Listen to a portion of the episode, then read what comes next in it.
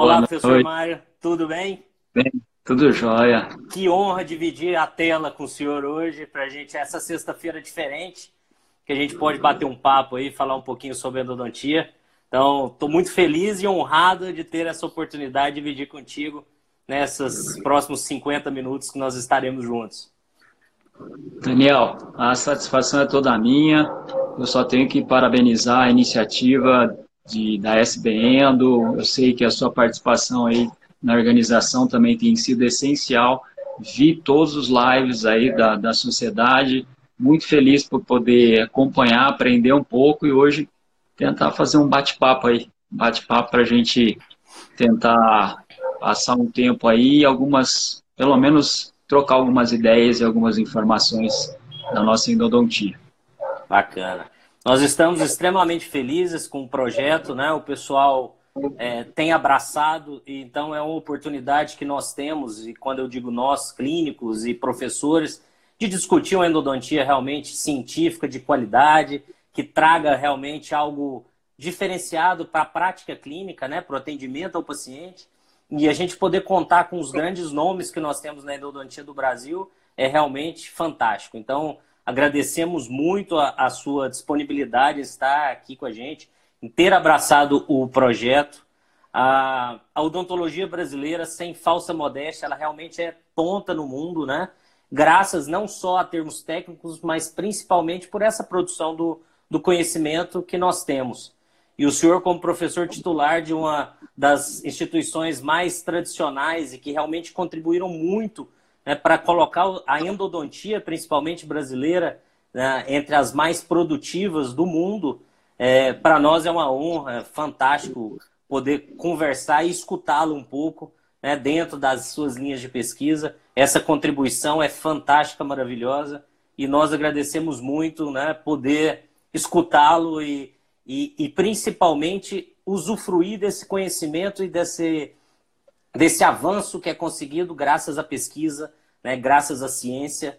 Vivemos hoje um momento em que a gente consegue perceber como a ciência é importante nas nossas vidas, né? como a pesquisa ela deve ser valorizada e como os grandes pesquisadores, como o senhor, devem ser valorizados no nosso país. Então fica aqui o agradecimento né, e eu fazendo aqui a, a face de todos os endodontistas e todos os dentistas do Brasil e do mundo que podem usufruir desses mais de 300 trabalhos que o senhor já contribuiu, publicou, inúmeros professores né, que vêm realmente da, da escola de vocês, uma escola tradicional e que realmente mudou rumos em, em conceitos, em conhecimento ao longo desses anos.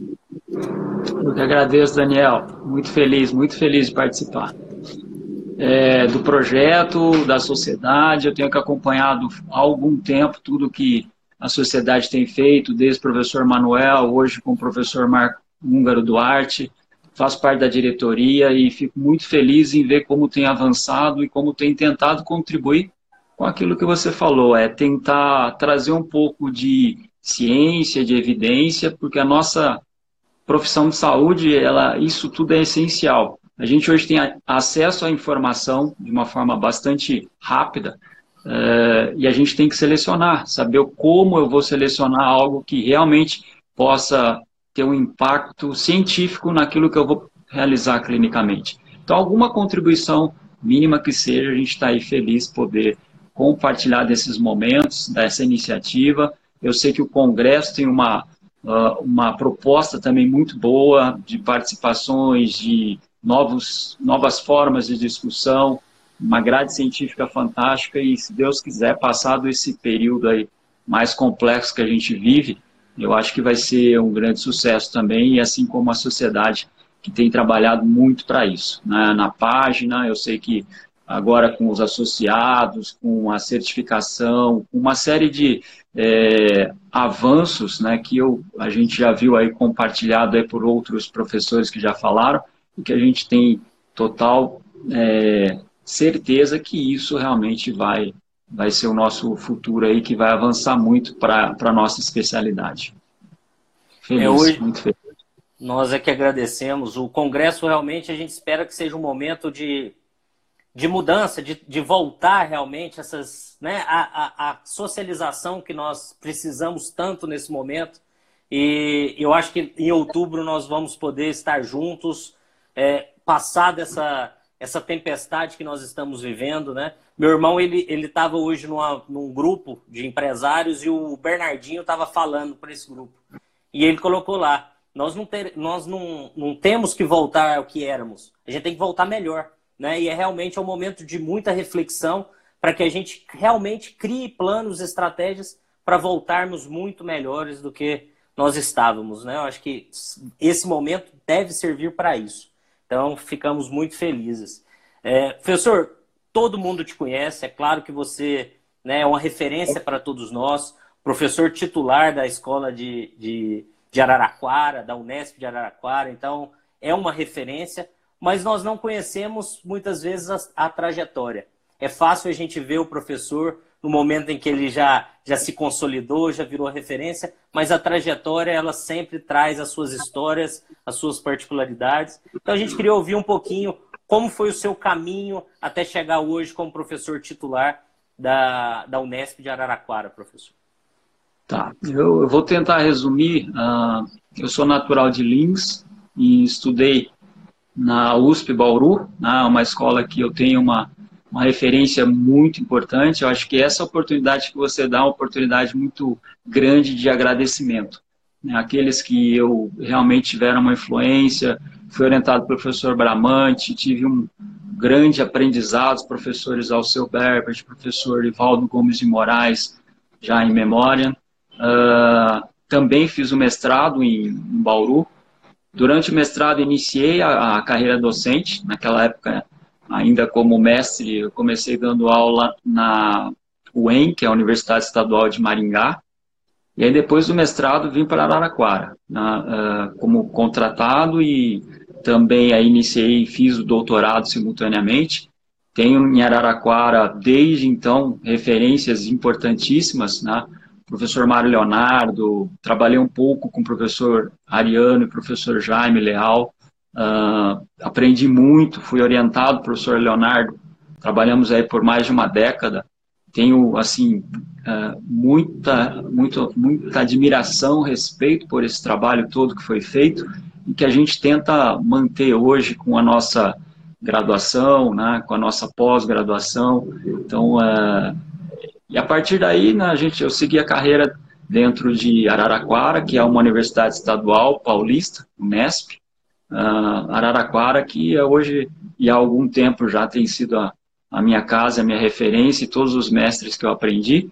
A nossa disciplina hoje está bem mais reduzida, né? a professora uh, Juliane Tanomar, o professor Fábio, o professor Idomeu, que ainda nos, Idomeu Bonetti, que ainda nos colabora, né, mas a gente tem tentado, né, dentro das dificuldades hoje que a universidade passa, é, manter, sem dúvida, uma pós-graduação forte, tem muitos pós-graduandos aí assistindo, né, a gente convocou também os pós-graduandos para prestigiarem, e então a gente tem que é, relembrar toda essa trajetória, mas, sobretudo, agradecer aí todos aqueles que puderam, a gente ter uma interferência é, muito grande no aprendizado que nós tivemos com todos esses aí. Então, é hora de é, relembrá-los, né, de citar, e a gente tenta manter, Araraquara hoje tem uma pós-graduação também atuante, né, a gente faz parte de um programa, que é o programa de odontologia, com pério, com implante, com outras áreas, e nós temos aí tentado trabalhar também frente à pesquisa, colaborando de alguma forma aí na, nas possibilidades que surgem né, na nossa vida acadêmica. Então, essa é a nossa história aí, resumidamente, Daniel. Além de ter formado muito recurso humano que hoje está tá contribuindo também né, na ciência ou na clínica, ah, e isso é fundamental. A formação do recurso humano também é um papel fundamental, e de vocês aí nas escolas estaduais paulistas têm feito né, isso de forma fantástica para o Brasil e para o mundo inteiro. Então fica também esse, esse detalhe importantíssimo né, na atuação início, de você.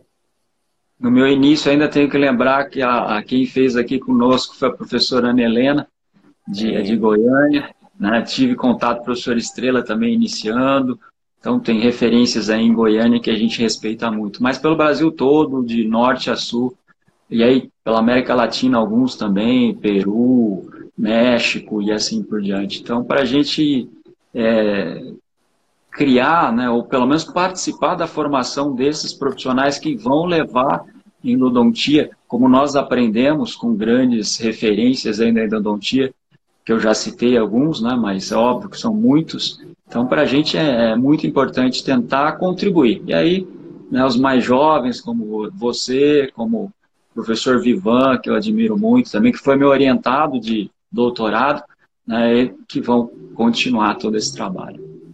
Obrigado, professor. É, vamos agora falar um pouquinho sobre o nosso tema, né? Que é dentro claro. do, do processo de desinfecção, processo de controle microbiano, que é um dos grandes desafios que nós temos na endodontia. Né? São vários os desafios, a anatomia é um grande desafio, mas o controle microbiano esse processo de desinfecção, ele se torna uma, um dos obstáculos ou uma das dificuldades que nós temos na, no dia a dia clínico. E nós temos vários, várias armas ou vários pontos que a gente tem que atacar e utilizar para que juntos eles possam realmente contribuir para esse maior controle microbiano. Então nós discutimos muito com o professor Rodrigo, o professor Murilo, né, na nossa primeira live sobre a atuação química, o hipoclorito, o EDTA, a agitação da solução. E hoje a gente poderia caminhar um pouquinho mais para o processo, processo mecânico de controle microbiano. Né? Então, é, houve uma evolução muito grande na endodontia com, com os instrumentos mecanizados, com os instrumentos de níquel titânio. Isso trouxe para a gente rapidez, trouxe segurança, mas, professor, trouxe efetividade? no controle microbiano? Fale um pouco para a gente sobre isso. Essa é a grande questão, Daniel. Essa, essa é a grande questão pela qual a gente tem trabalhado. É, de um modo geral, a minha linha de pesquisa foi mais biológica por muito tempo, mas a gente queria entender como toda essa mecanização, e eu venho aí, vivi toda essa evolução, posso dizer que na década de 90, uma série de dúvidas, de problemas, de fraturas e assim muito incerto. Na, nos anos 2000, o níquel titânio veio para se consolidar, mas ainda tinha algo a se melhorar. E a partir de 2010, e eu diria não só com uh, movimento reciprocante, mas sobretudo também com o avanço da liga de níquel titânio, nós temos, sem dúvida, no níquel titânio um, uma, uma arma, uma, um poder hoje de conseguir trabalhar canais articulares que é complexos em tempo reduzido, né? e aí a gente pode pensar, mas qual que é o objetivo? É, é, ter, é ser rápido somente? E aí que a gente se esquece do fundamental, que são princípios que vêm aí da endodontia ao longo do tempo, né? que é, sem dúvida, a questão desinfecção. Então, eu poderia resumir. Vamos pensar no que Schilder falava. Né? Preparo, vida, limpeza, Perdão, a gente esquece da primeira parte até. Formatação e limpeza. Formatação nós temos conseguido de uma maneira bastante interessante, com sucesso, mesmo com anatomias que tenham alguma complexidade, eu digo em termos de curvatura, não complexidades anatômicas que a gente vai discutir, mas eu tenho possibilidade de fazer e trabalhar essa anatomia rapidamente, dando forma suficiente para muitas vezes obturar esse canal. Então, é isso é o meu objetivo, é conseguir trabalhar um canal para dar forma de levar um cone e um cimento. Nem sempre. Então a formatação eu consigo. Agora, a segunda parte, que é a limpeza, por isso eu coloquei limpeza junto com desinfecção, porque isso está totalmente atrelado. Eu vou trabalhar, e aí vem o diagnóstico. Né? Eu acho que as três pilares importantes é o diagnóstico, a gente não pode esquecer que vitalidade, e na maior parte das vezes o que a gente trabalha são com casos de necrose e infecção, mas as duas situações são diferentes. Eu talvez possa simplificar mais um dente vital, mas não um dente ne com necrose. E, sobretudo, é, nessas condições em que eu tenha que precisar de limpar, mas pensando em eliminar a questão fundamental que é a infecção endodôntica, aí nós precisamos pensar com mais calma, usar esses recursos de uma forma é, bastante pensada e a ciência está aí para nos mostrar Quais são os problemas que eu tenho que eu não consigo resolver, ou seja, que eu vou deixar ali uma, uma quantidade, eu não vou dizer esterilizar o canal, mas um conteúdo microbiano que não vai ser compatível com o reparo. Então, essa é a questão fundamental, não só ser rápido, não só conseguir forma para preparar e obturar o canal, mas, sobretudo, também conseguir limpar e desinfectar suficiente para promover sucesso. E aí vem a questão.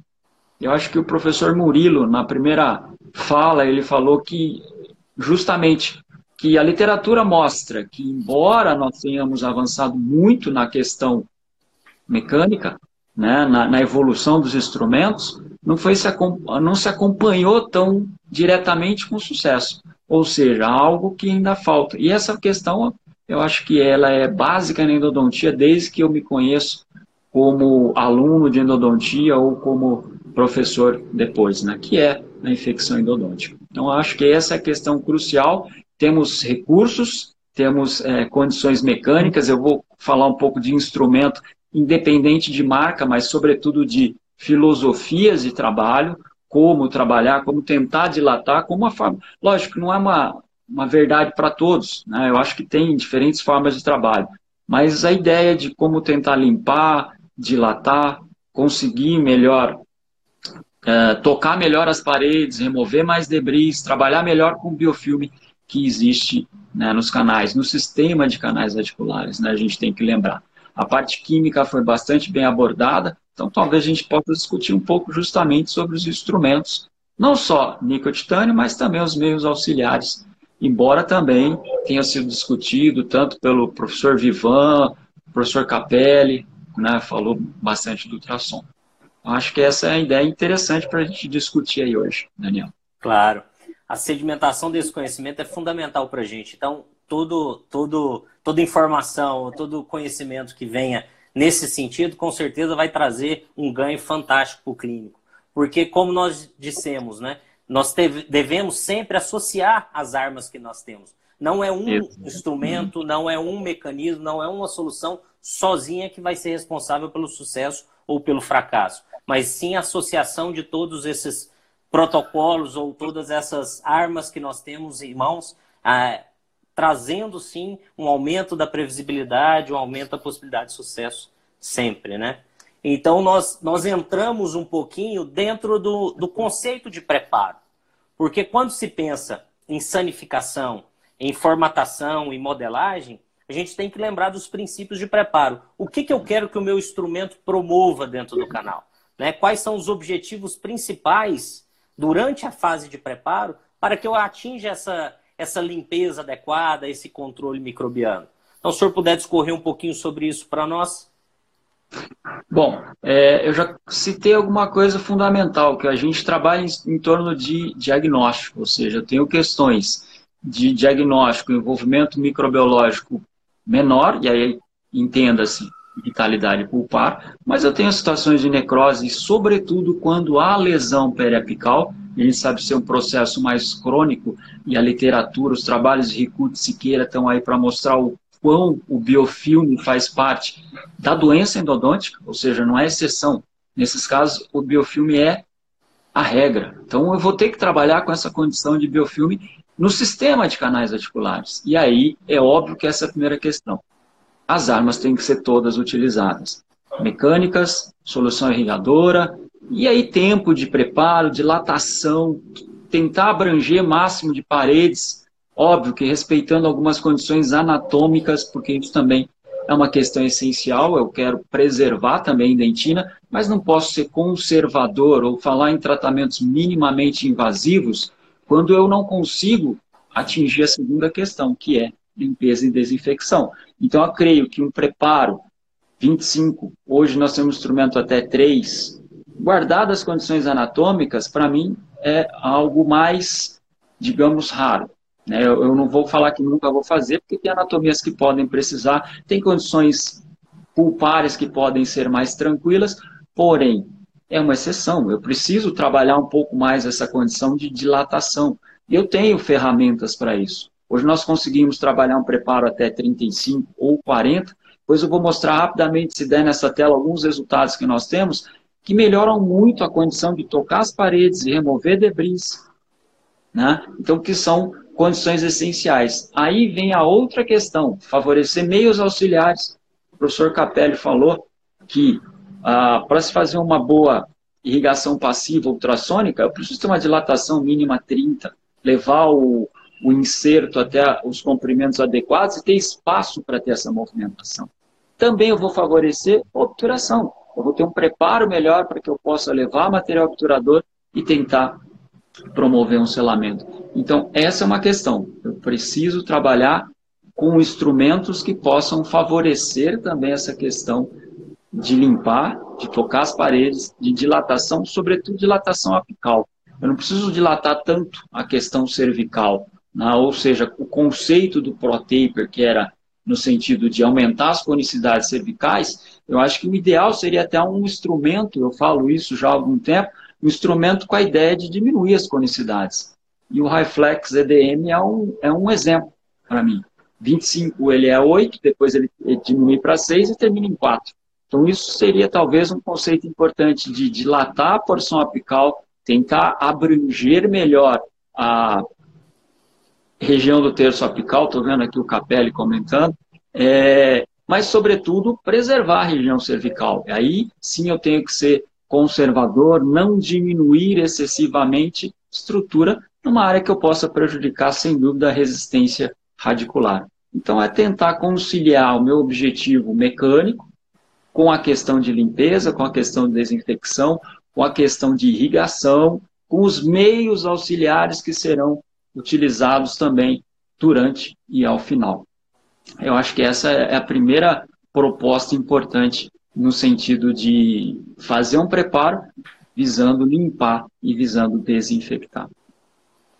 Esses são conceitos importantes, né, professor? A gente sempre discute as pessoas às vezes buscam é, protocolos muito simplificados para algo que não é simples, né? Então, o processo de desinfecção, de controle microbiano, ele requer sim um entendimento da anatomia, um entendimento do que se busca durante o preparo, para que você utilize ali as ferramentas. O instrumento, ali é uma ferramenta que nós temos, né? E que você tem diversas marcas. Então, você entendendo o conceito do preparo, entendendo qual a função desse instrumento, você pode selecionar e trabalhar com a que você sente mais segurança. Mas desde que você entenda os princípios. Né? O senhor colocou muito bem. É, a tendência hoje é desgastar menos a cervical, porque é uma área que você consegue facilmente uma desinfecção daquela região.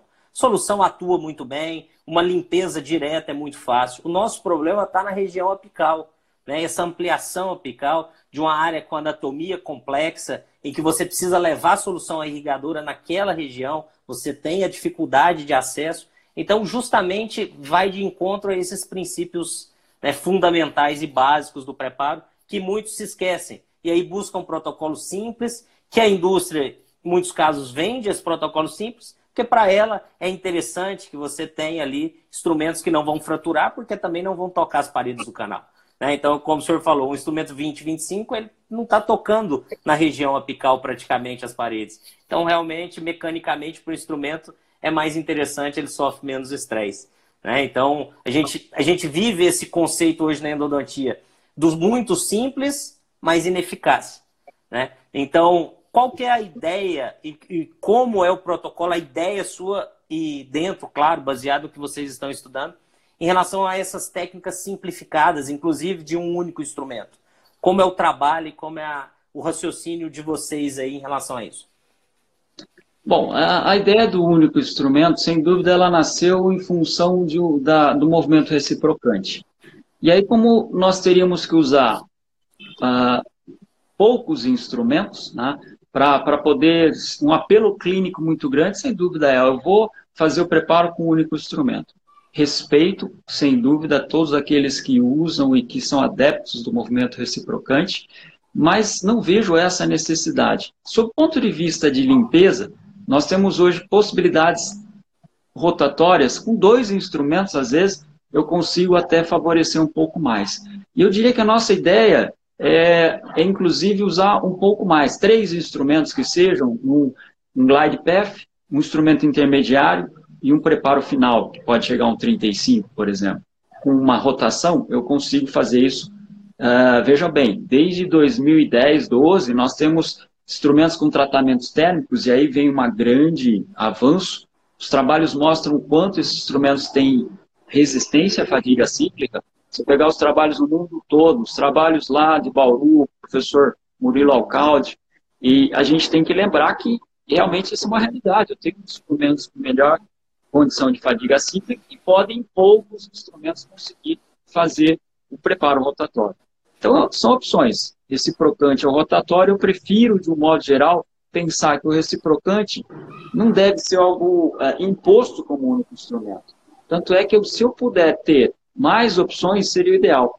Aliás, a gente tem que pensar hoje, como em 2014, num curso que eu dei na, na PCD, no Congresso Paulista, falando sobre o movimento reciprocante, a, a minha ideia era que já existisse a opção de fazer o movimento para qualquer sentido, anti-horário, que é o usual, ou horário, que é o que hoje nós podemos fazer. Na época, um motor ia ser importado, poderia fazer toda essa programação, só que não foi viável economicamente. Mas nós temos hoje. Nós temos alguns motores, inclusive portáteis, que podem ser reciprocar, realizar o movimento reciprocante para a esquerda, os instrumentos reciprocantes como eles nasceram, né, desde Ared, ou podem reciprocar para a direita. E aí a grande vantagem é usar o reciprocante com qualquer instrumento rotatório no momento que eu mais precise. E quando é que eu penso que nós mais precisamos?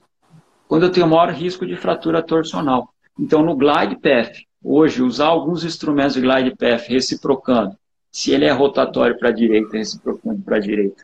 Ou surgiram alguns glide path também com o movimento reciprocante à esquerda, é uma grande vantagem. Nos retratamentos, quando eu quero penetrar, abrir espaço, também o movimento reciprocante tem uma validade muito grande. Então é lógico que são opções. Né? Cada um deles podem ter vantagens e desvantagens. A ideia é entender o instrumento, o movimento, e aí vem muita coisa. O tratamento, o design, né, como ele trabalha, qual a resistência dele, para poder usá-lo da melhor forma. Eu acho que isso seria a ideia principal, trabalhar com uma filosofia de usar esses instrumentos na medida em que eles sejam realmente vantajosos. Essa é a nossa ideia. É entender né, a vantagem de cada movimento. Então, quando eu preciso de segurança, eu trabalho com reciprocante. Quando eu preciso de efetividade, o rotatório ele traz uma efetividade maior.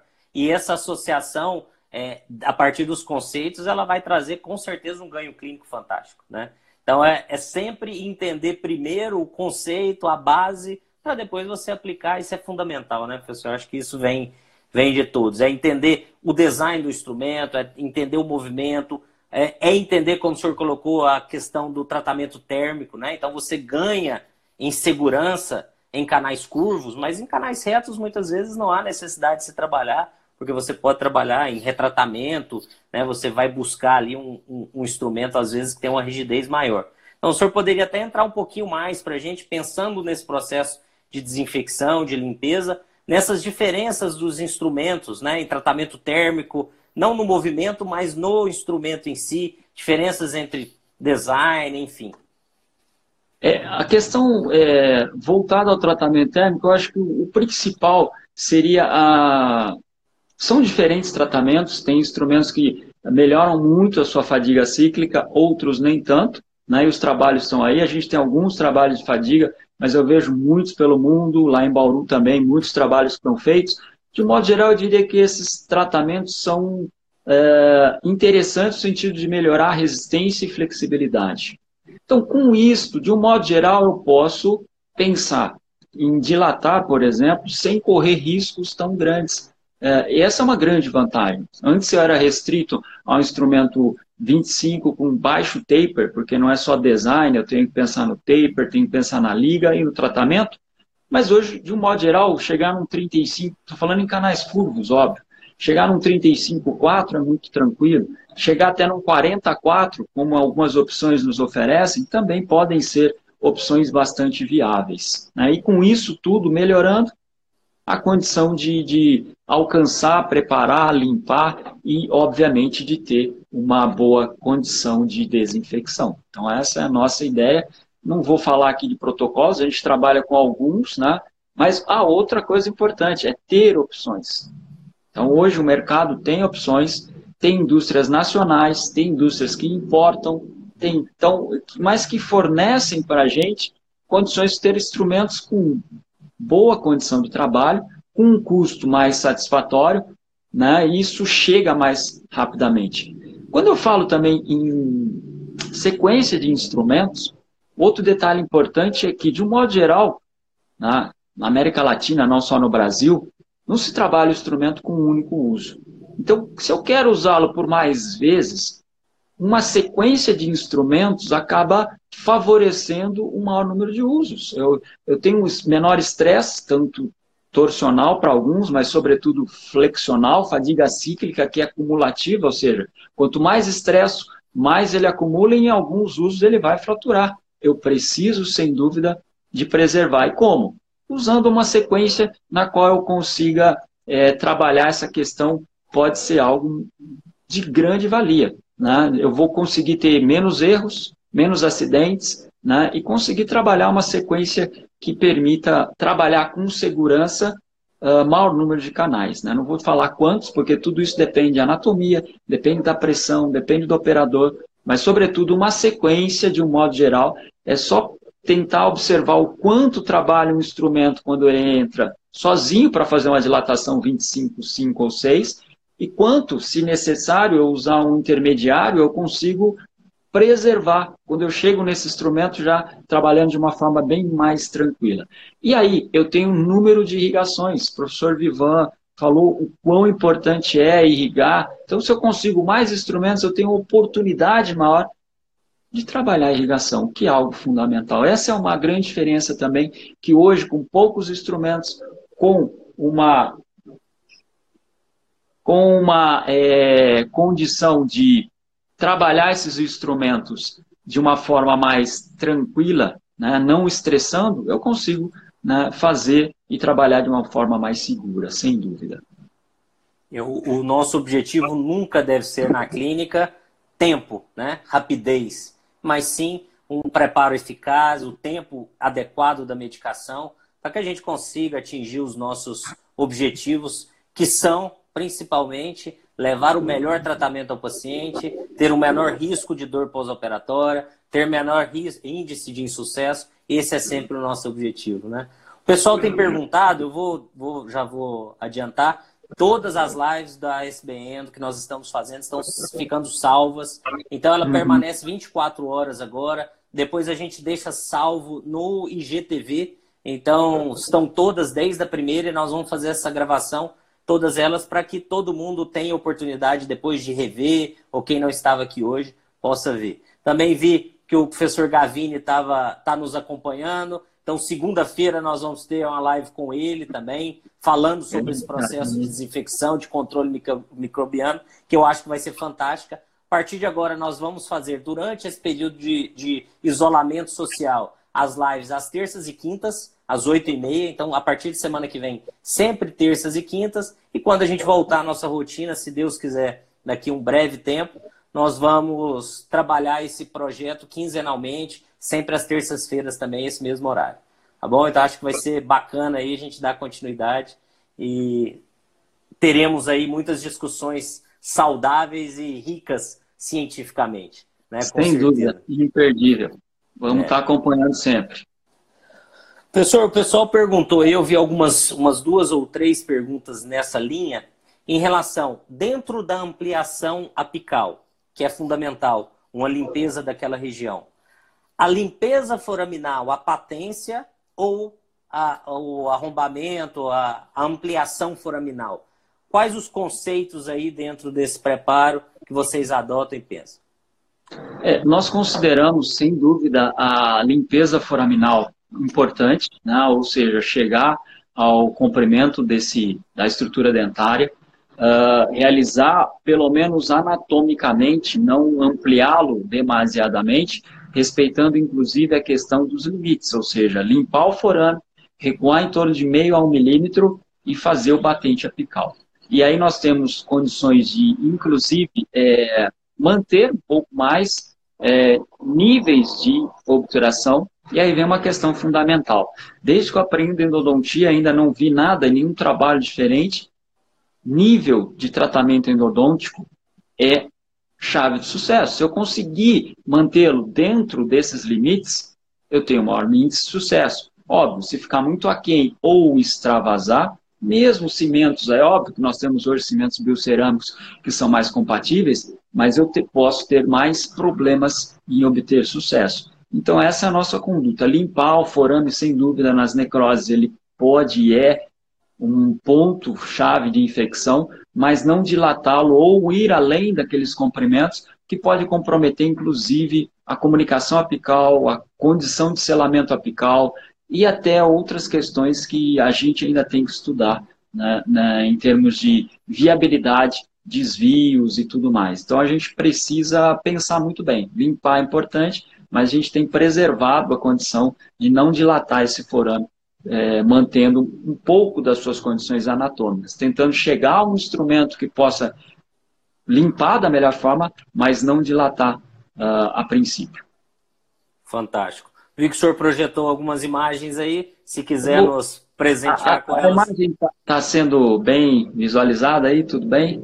Eu queria só ressaltar, esse, é, esse trabalho, por exemplo, com um preparo 25, um preparo 35, né, que é um trabalho publicado por um doutorando nosso, Jader, é, e que mostra muito bem o quanto diminui-se resíduos.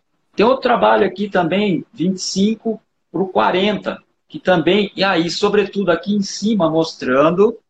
Opa, deixa eu levantar um pouquinho.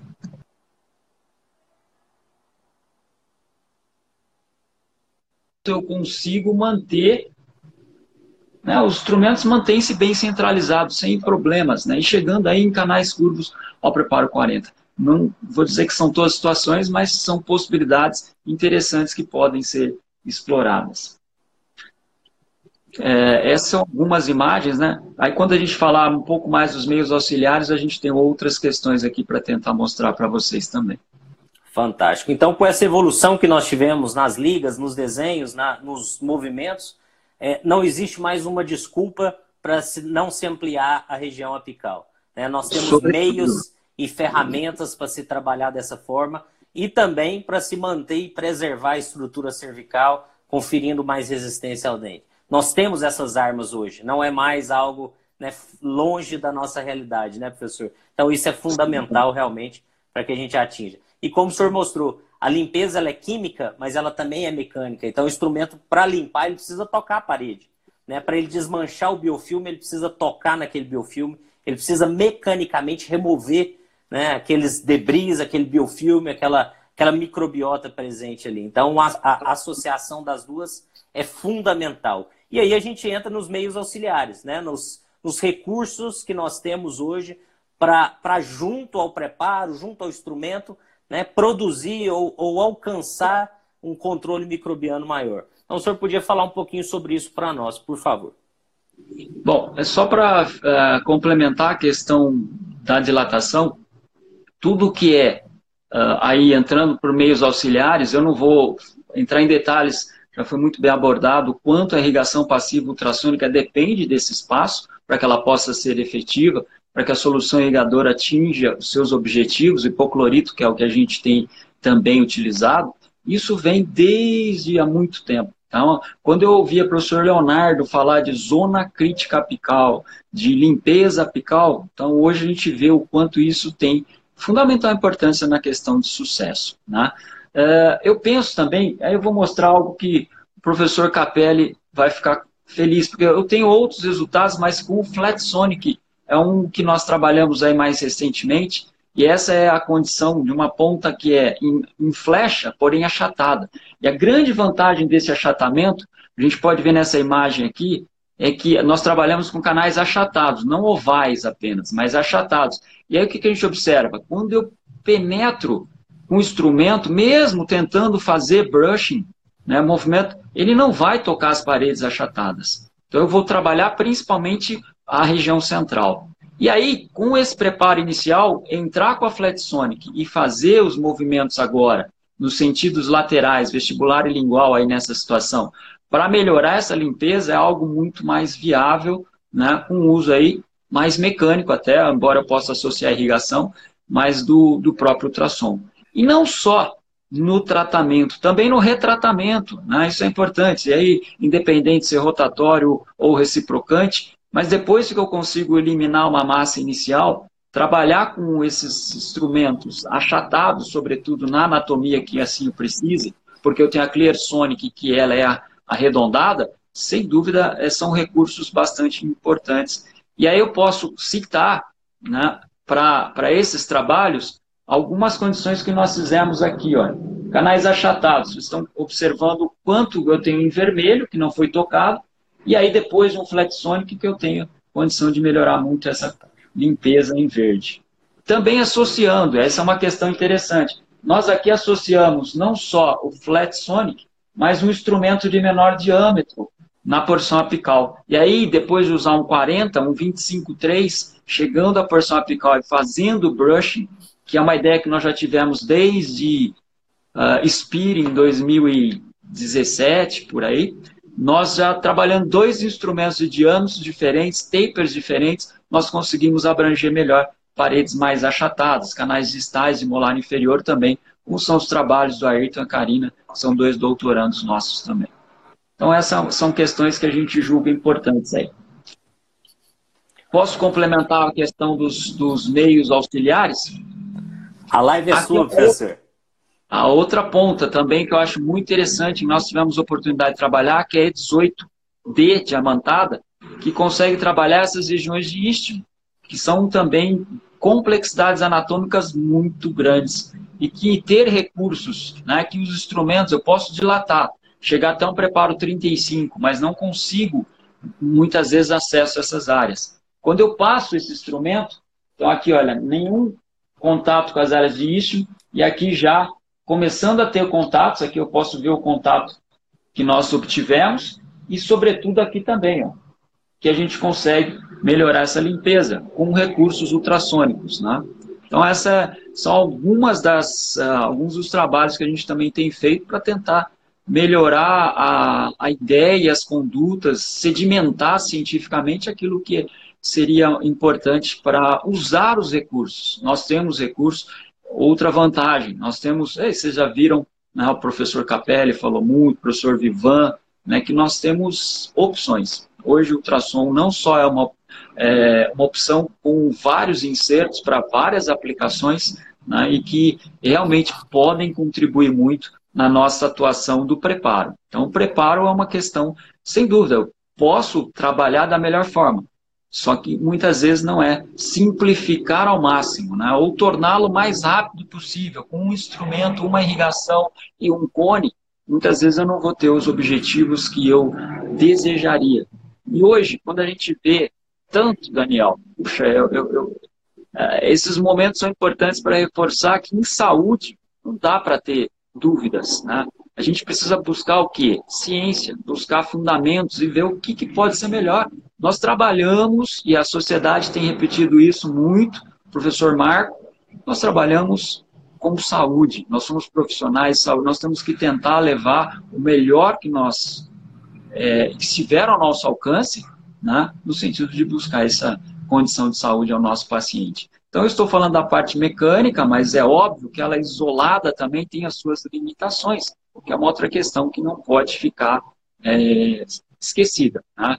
compensar porque eu tenho instrumentos, que eu tenho tecnologia e achar que eu vou resolver tudo dessa forma. Essa também é, é, é eu acho que é um, um, conceito importante, é uma ideia importante para levar para aqueles que nos acompanham, que fazem endodontia com responsabilidade, que não é só simplificar, não é só ser rápido, mas sobretudo ser aquilo que foi a primeira pergunta sua, Daniel, efetivo. E o que, é ser efetivo? É buscar o melhor em cada etapa para que eu possa ter sucesso. Eu só vou saber se eu fui efetivo não olhando a radiografia e vendo o canal preparado, obturado, mas sabendo se eu tive sucesso clínico e radiográfico, pelo menos, se possível, até tomográfico. Né? E aí vem a, a, a grande vantagem que a gente tem que tirar desses momentos, como você disse no início, refletir, ver o que, que nós podemos fazer de bom para o próximo, para a saúde, ou até para o nosso aprendizado. E hoje à tarde eu estava vendo uma, um curso de imersão em tomografia, professor Carlos Estrela participa, professor Maico Bueno, e acessível para todos, ou seja, aprender aquilo está ao nosso alcance com professores tão respeitados aí pelo, pelo mundo. Então, é aprender com aqueles que realmente querem nos trazer ciência e isso vai nos refletir diretamente ao nosso paciente. Essa é a nossa ideia também. Fundamental. Eu queria fazer só um parênteses e mostrar para todos que estão nos, nos acompanhando o seu comprometimento com a, a, a, divulgação da informação. Porque você mostrou resultados de trabalhos que ainda não foram publicados. Uhum. Né? Então, às vezes a gente encontra colegas que seguram os resultados, não querem que aquilo né, saia até sair a publicação, mas o principal é que quem está nos assistindo, o clínico, ele possa entender isso e ver que a, a ciência está baseando né, esses conceitos que você trouxe. Isso demonstra a sua a sua, o seu compromisso realmente com o aprendizado de todos e com a evolução da endodontia. Então, dentro desse parênteses, eu te agradeço mais uma vez, professor. Fantástico. Eu tá? agradeço. Eu agradeço. Oportunidade, né? A gente tem que aproveitar. Tenho certeza que os pós-graduantes que trabalharam aí, eles ficam felizes de poder estar contribuindo. Quem eu agradeço demais, que a pós-graduação para a gente é essencial, aquilo que a gente consegue em parceria, eu digo que eles são parceiros para a gente construir esse conhecimento e sedimentar e todos eles sabem muito bem da importância que tem para a gente poder trabalhar nessa parceria. Perfeito. Feliz, feliz. Mostrar os resultados para a gente é, é muito importante. Lógico, tem muitos aí na literatura, posso citar os trabalhos na parte de ampliação, os trabalhos de Dedeu, os trabalhos de Siqueira, os trabalhos de Bauru, né? Rodrigues, é, então, Vivan, Duarte, então é, é, é, tentar somar aquilo que realmente existe um pouquinho a mais, a gente vai entendendo e vai tentando sedimentar aquilo que a gente quer construir. Fantástico. Você já, já puxou o assunto, já mostrou um pouco sobre o retratamento, né? esse processo de limpeza, de desinfecção associado ao preparo no retratamento. Mas o retratamento ele nos traz uma condição ainda mais difícil, né? que requer mais armas e, e que o nosso arsenal ele tenha mais opções para que a gente atinja o objetivo. Então, discorra um pouquinho para a gente sobre é, esse processo de limpeza e desinfecção mecânica nos casos de retratamento, por favor. É, bom, é lógico que eu vou retratar de um modo geral casos que tiveram insucesso, e, e aí eu preciso primeiro pensar por que ele por que há esse insucesso? Por que, que não, ou o paciente, ou a lesão, ela progrediu, o paciente tem sintomatologia? Uh, de um modo geral, né, para não dizer que quase 100% dos casos, a gente vai retratar pela persistência da infecção. Ou seja, eu deixei de tratar adequadamente, na maior parte das vezes, eu posso ter um outro caso que tenha a infiltração coronária, mas de modo geral eu eu não fui tão efetivo nas minhas etapas e eu tive um sucesso. Ou seja, é óbvio que eu vou lançar mão de tudo isso que eu falei, né? limpar, dilatar, e aí vem uma outra questão, que não é só, e eu vejo isso muito claro, né? Ah, tive insucesso, agora eu vou fazer em duas sessões. Nós trabalhamos com medicação em, na quase totalidade dos casos de necrose, e principalmente lesão periapical, porque eu sei que é algo cientificamente comprovado que vai melhorar o meu prognóstico. Né? E com certeza os meus índices de sucesso serão maiores à medida que eu trabalhar melhor a desinfecção. E aí, quando você fala em retratamento, sem dúvida, isso é algo que eu tenho que comentar. Eu sempre falo, a gente fala de preparo, fala de mecanização, mas também, e na maior parte das vezes em necrose, nós trabalhamos com uma complementação por medicação intracanal à base de hidróxido de cálcio. Basicamente, medicação à base de hidróxido de cálcio, que vai, o professor Siqueira mostrou também, inclusive em, dentes que foram extraídos, o quanto eu consigo diminuir da microbiota do sistema de canais. E aí sim, trabalhar a questão de ter melhor prognóstico à medida em que eu tenha menor infecção endodôntica, ou seja, é isso é uma questão crucial. Bem, mas aí eu vou para o retratamento. É lógico que eu vou lançar mão de tudo isso, dilatação, limpeza, hipoclorito, meios auxiliares, e dentre esses recursos, né, a gente também trabalha algumas ideias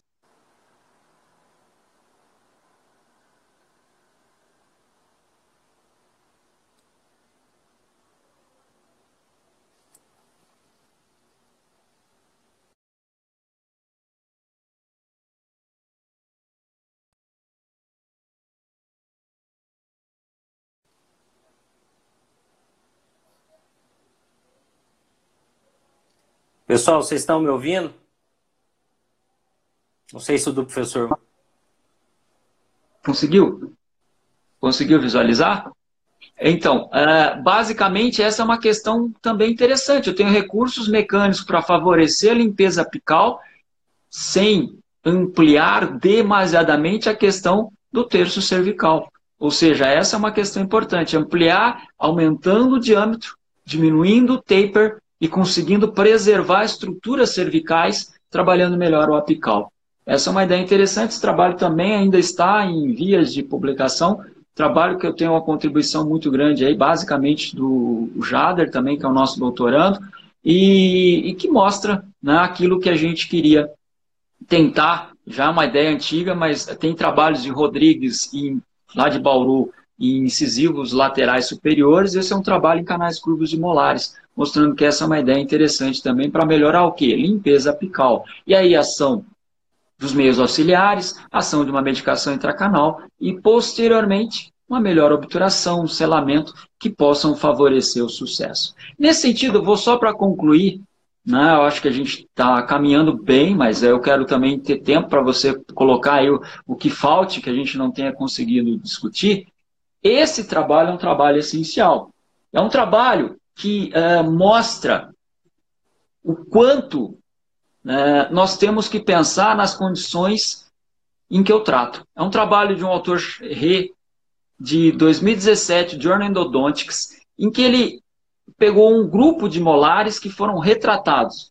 E aí, se vocês observarem aqui, olha, dá para observar, de um modo geral, os canais eles estão pouco dilatados. Talvez esse seja um motivo, mas eu não posso dizer, afirmar apenas em torno disso. Mas eles tiveram sucesso. E aí ele retratou, e aqui veja um resultado mais atual, né? Preservou por pelo menos perdão, por pelo menos dois anos de preservação. Aqui é clínica radiográfica, ideal, sem dúvida, se eu tivesse o tomográfico, mas ele teve 91% de sucesso em retratamentos. E aí, o que se coloca é que eu tenho um tratamento contemporâneo.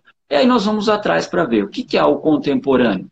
Preparo com níquel titânio, as dilatações foram até 40 ou 60, porque eles já eram canais previamente é, trabalhados, então eles tiveram uma uma dilatação um pouco maior, e uh, usou-se hipoclorito em alta concentração, como a que se usa nos Estados Unidos, é, usou-se ultrassom PUI, mas também se usou medicação intracanal. Todos os casos foram feitos em duas a três sessões, foram obturados por técnicas termoplásticas com H+, ou seja, um bom cimento, uma boa técnica, e aí ele teve 91% de sucesso. E aí que vem a nossa ideia eu quero ter sucesso acima de 90%, é possível até em retratamentos, casos de molares com complexidade anatômica.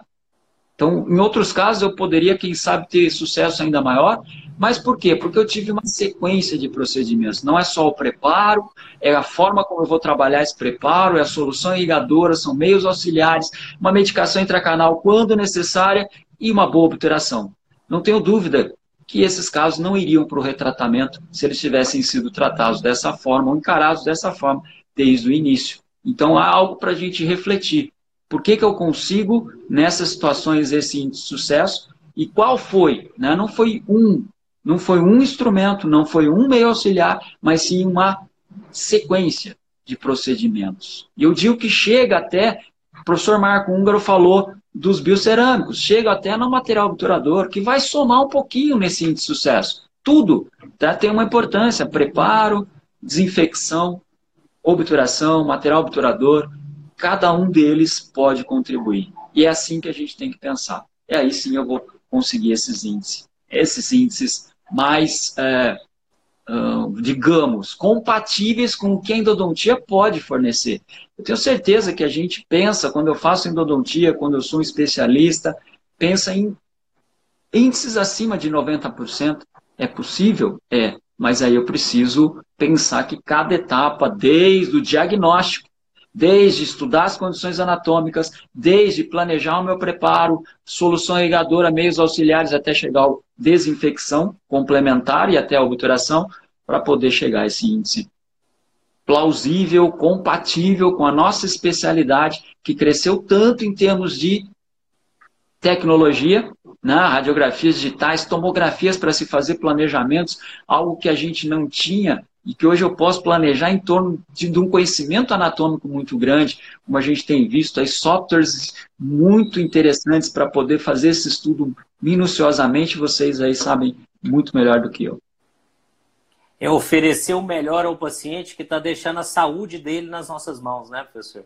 A gente não está tratando certeza. um dente, a gente está tratando a saúde de alguém que confiou. Então, a partir do momento que você associa todos os recursos que você tem disponíveis, você oferece o melhor a ele e isso é fundamental. Não deixar na mão de uma lima, de uma medicação ou de um microscópio o sucesso. São todos esses fatores, são recursos que nós temos, mas sempre entendendo a base, o que, que eu preciso que essas ferramentas alcancem para que eu atinja nível de sucesso. Perfeita a sua colocação. Ficamos muito felizes em ouvi-lo, né, de uma maneira tão tão sensata e clara. E nós já estamos aí faltando cinco minutos. Eu queria que o senhor colocasse para a gente dois aspectos. Primeiro, nós temos limitações nos recursos que nós temos hoje. Quais seriam essas limitações?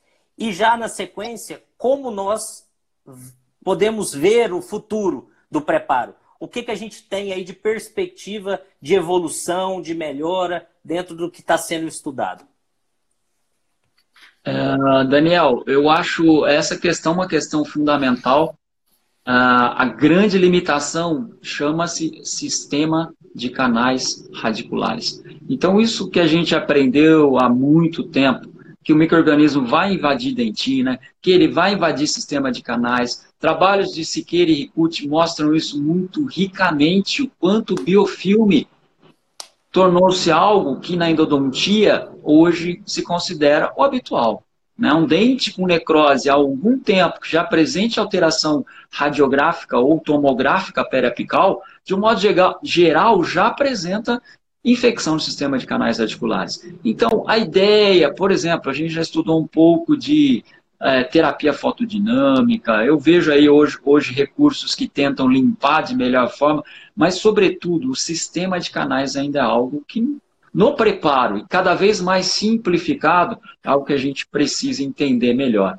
Complexidades anatômicas vão ainda dificultar mais. Então, lógico, tem canais mais simples anatomicamente, que eu posso ser um pouco mais simples na minha conduta, na minha filosofia, mas de modo geral, canais mais maiores complexidades não aceitam esse tipo de simplificação. Então, sobretudo, essa é uma ideia que a gente tem pensado de um modo geral é, essencial. Preparo avançou muito, desde que eu faça com consciência isso, alguns aspectos que a gente abordou aqui, que a literatura é vasta para mostrar também, se eu quiser ir a ela e buscar esses conhecimentos, de quanto eu tenho capacidade de limpar e de quanto tem ainda que fica para trás do meu preparo. Né? Isso é claro. Então, preparo. Eu hoje vejo, eu tento buscar, vou a congressos, tento buscar o que está. Uh, a ultrassom avançou muito com o meio mecânico, alguns instrumentos não se tornaram tão populares, mas de ação expandida, por exemplo, talvez seja um caminho para melhorar as paredes, mas ainda vejo que essa limitação vai continuar. Né? Eu penso que não, é, não sou, não somos ultrapassados muito, muito que a gente ouve muitas vezes por falar em hidróxido de cálcio. Eu acho que ainda é algo essencial para complementar essa limitação do preparo em situações de necrose e necrose, principalmente pensando em infecção crônica. Eu acho que é isso é, talvez pensar em materiais obturadores que pudessem suprir um pouco dessa falha, mas ainda está distante. Nós não temos uhum. essa condição. O material é biológico, ele libera um pouco de íons hidroxila, mas ele tem uma capacidade antimicrobiana bastante limitada também, para pensar que o sistema de canais vai ser totalmente envolvido. É fantástico. Senhor, acho que nós já estamos finalizando, então eu gostaria rapidamente de agradecê-lo mais uma vez por abraçar o projeto por estar conosco, né, apoiando e principalmente por esse show de aula que foi hoje. É muito conhecimento associado. Queria deixar esse final para você.